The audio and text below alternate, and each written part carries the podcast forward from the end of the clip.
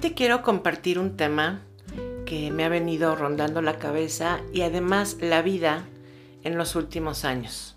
Y tiene que ver con el proceso y lo que pasa cuando nosotros vamos sanando. Eh, ya he mencionado que ir sanando tiene que ver con ir evolucionando y tiene que ver con ir creando conciencia, con ver cosas que antes no veíamos. Y claro que cuando vamos a eh, entendiendo que la vida no es la realidad que teníamos, sino otra, vamos aclarando cosas, vamos viendo claro, yo así lo veo. Ir sanando es como ir pelando la cebolla de nuestro interior y vamos descubriendo, como su palabra lo dice, descubrir, o sea, vamos quitándole eh, estas capas eh, que antes no nos permitían ver y vamos reconociendo cosas de nosotros y de la vida diferentes. Y fíjense que en este proceso que es tan saludable, que nos conecta con nosotros, con la autoestima, con la paz, que definitivamente nos ayuda para hacer las cosas diferentes, hay un fenómeno que sucede. Y es que eventualmente las personas que nos acompañaban en la vida, los gustos que teníamos, los colores incluso que elegíamos, la música, los géneros de películas, hasta alguna comida, empiezan a dejar de tener ese impacto que tenían antes. Empezamos a elegir otras cosas dejamos de sentirnos ya cómodos en reuniones con cierto tipo de personas. Dejamos de resonar. Y este es un fenómeno súper normal y lógico en todas las personas que estamos en crecimiento personal. ¿Esto es malo o bueno? Pues a ver, tiene sus ventajas, pero también tiene sus desventajas. La ventaja es por sí mismo el crecimiento es que ya no somos los mismos y claramente pues estamos haciendo las cosas diferentes. Pero se vive como una desventaja este hecho, sobre todo social, de que ya no empatamos con algunas personas. Y estas personas pueden ser de la familia, pueden ser amigos, eh, jefes, compañeros de trabajo, es decir, las personas que nos rodeaban o nos rodean en nuestra vida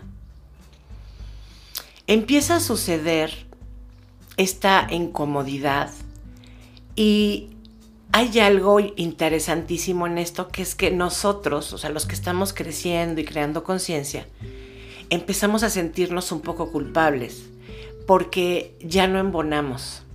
Es como un engranaje que antes era perfecto el engranaje y de repente deja de ser perfecto.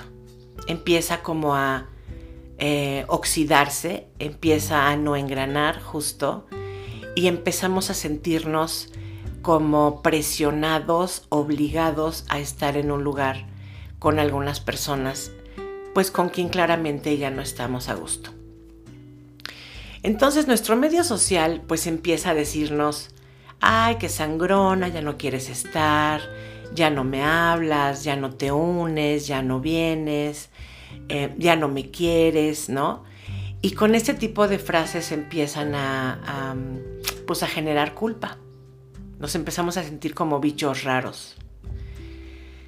Em, esta diferencia que empezamos a hacer con nosotros nos empieza a caer un poco de peso. Porque llegamos a dudar de si nuestro crecimiento es bueno o no. ¿Por qué? Quizá en algún lugar de nosotros queremos que nuestra evolución siga, porque se siente muy lindo crecer, madurar en inteligencia emocional, pero en otro punto deseamos que las cosas sigan estando igual, sobre todo con las relaciones humanas. Y esto no sucede así. No va a suceder así.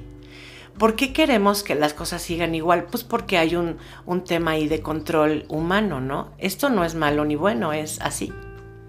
El ser humano necesitamos a veces creer que tenemos todo bajo control y con la garantía de, una estabilidad y de un equilibrio que claramente pues ya no estamos teniendo. Em, entonces es un punto medular. Hay personas que lo viven, y yo lo viví también, lo he vivido a veces, se vive como un momento de vacío, como de, a ver, las, las amistades o presencias que yo tenía antes ya no me suman, ya no me siento a gusto, pero tampoco tengo nuevas compañías, nuevas relaciones que resuenen conmigo o que yo resuene con ellos. Se vive como un momento de vacío, te decía, como un momento de la nada, y el ego, el ego que es la, el sistema de creencias basado en el miedo, nos empieza a decir que eso es peligroso. Que es peligroso que empecemos a sentirnos así como eh, en incomodidad con los demás o con algunas personas. Em, quiero aclarar aquí que no nos sentimos a disgusto con todo mundo. No, no es así. Es como que el alma así lo veo, como que el alma empieza a elegir su propia compañía de resonancia. ¿No? Me acuerdo que hace poco vi un video magnífico en donde es una máquina eh, en donde meten eh, bolitas de muchos colores, de los colores primarios, por ejemplo, ¿no? Y entonces eh, esta máquina lo que hace es que por resonancia de color y de vibración de color va eligiendo, es decir, los amarillos, la bolita amarilla se va con las bolitas amarillas y la bolita morada se va con las bolitas moradas, pero así como en resonancia de, de, color. ¿no? Es, es, maravilloso ver este espectáculo. O sea, me dejó muy asombrada. Finalmente, porque al principio las bolitas las meten al azar, las meten combinados todos los colores, cada, cada color se va con su color de resonancia. Acaba siendo una, una visión, una percepción muy uniforme, en donde ya cada color está con su tono, digamos. Y yo así veo esto que va pasando con el crecimiento personal. Vamos uniéndonos con las personas con las que sí resonamos y vamos dejando en el camino aquellas con las que no.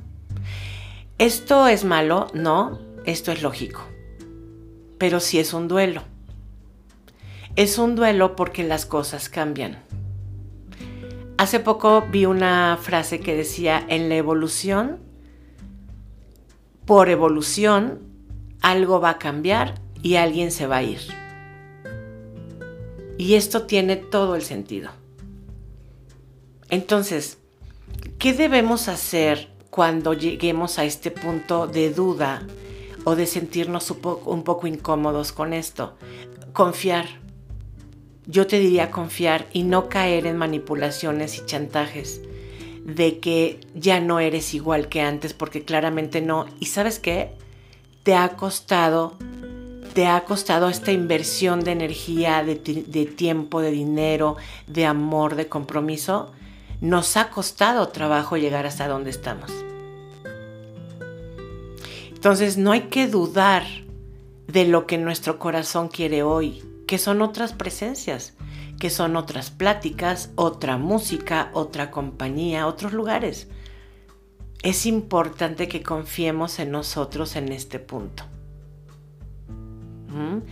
Y que entendamos que el, chantaje que puede usar la otra persona o la manipulación o el reclamo de que ya no estás o ya no me quieres o tal, o de que qué sangrona te has convertido porque ahora ya no sales con nosotros y esto, que entendamos que todo esto viene de un lugar de dolor de ellos, porque pues eso también es un duelo para ellos.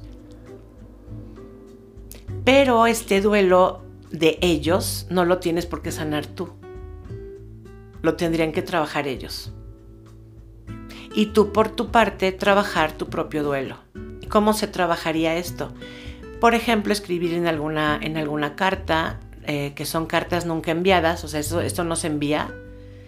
Es un trabajo personal para ti. Que escribas, le escribas a esa persona o a esas personas lo que, todo lo que hicieron para ti durante su vida, que lo agradeces, que lo honras, que te quedas con lo mejor de ellos, pero que eh, el, sentido útil de esa relación pues ya no es. Y que les deseas lo mejor del mundo y que gracias, gracias por haber sido compañeros de ruta por un momento, que ya no sucede de esa manera y, cerrar esta carta con mucha gratitud, con reconocimiento para la otra persona y entonces puedes romper o quemar esa hoja para que tú en tu interior ya quede un espacio libre de ese pesar que a veces puede vivirse como pesar de que, güey, pues ya no soy la misma hoy. No, ya no soy la misma, pero tampoco quiero ser la misma. He trabajado para no ser la misma. En algún momento de mi crecimiento personal, alguien que quiero mucho me dijo, extraño a la Paulina de antes. Y entonces yo le dije a ella, le dije, mira, ¿qué crees que la Paulina de antes no era Paulina? Era una Paulina con muchas capas de cebolla y muchos filtros y muchos velos, eh, en donde yo actuaba, en donde yo no era precisamente espontánea o legítima y pues no era yo. La que soy hoy sí soy yo. Y me encantaría que me aprendieras a querer como soy hoy. Me encantaría que pudieras ver los dones y virtudes que tengo hoy, que sí son míos. Me encantaría que me vieras, como sucede en la película de Avatar cuando le dice a su pareja, te miro. Y no es te miro superficialmente, es te miro en tu interior me encantaría que miraras en mi interior y apreciaras lo que hoy soy porque me ha costado, porque le he invertido. Y si no logras hacer eso, no pasa nada, no voy a presionarte para eso, mucho menos imponerte porque sería violento. Me encantaría que lo hicieras, pero si no lo logras hacer, está bien también. Yo estoy bien conmigo, con lo que he conseguido para mí y con cómo estoy viendo las cosas hoy. Y ese es el punto que yo te invito a que tengas en, este proceso de maduración emocional. Que te sientas muy orgullosa, muy orgulloso de ti. Que no permitas que ninguna energía externa te haga dudar de lo que has logrado. Que te valides. Que veas todo el tramo que has recorrido y que te sientas con un gran reconocimiento, que tú te pongas la medalla que tú te entregues el trofeo y que veas esta gran realidad que de que bueno, nuestra vida y nuestro proceso, el camino de la vida es como un vagón del tren, que en tu vagón va a, va a haber gente que se baje de tu vagón, va a haber gente que se suba, va a haber gente que permanezca y que de ti depende que el viaje de la vida siga valiendo la pena y que siga valiendo la alegría y que siga valiendo el compromiso que tú has puesto para ti. Así que no esperemos que en la evolución todo quede, todo permanezca porque no va a suceder, pero que confíes que en este movimiento lógico que va a haber, también vas a encontrar cada vez más paz para ti, más armonía, más autoestima, más resonancia con lo que tú eres realmente y con lo que tú quieres para ti. Te mando un beso y el mejor deseo de bienestar.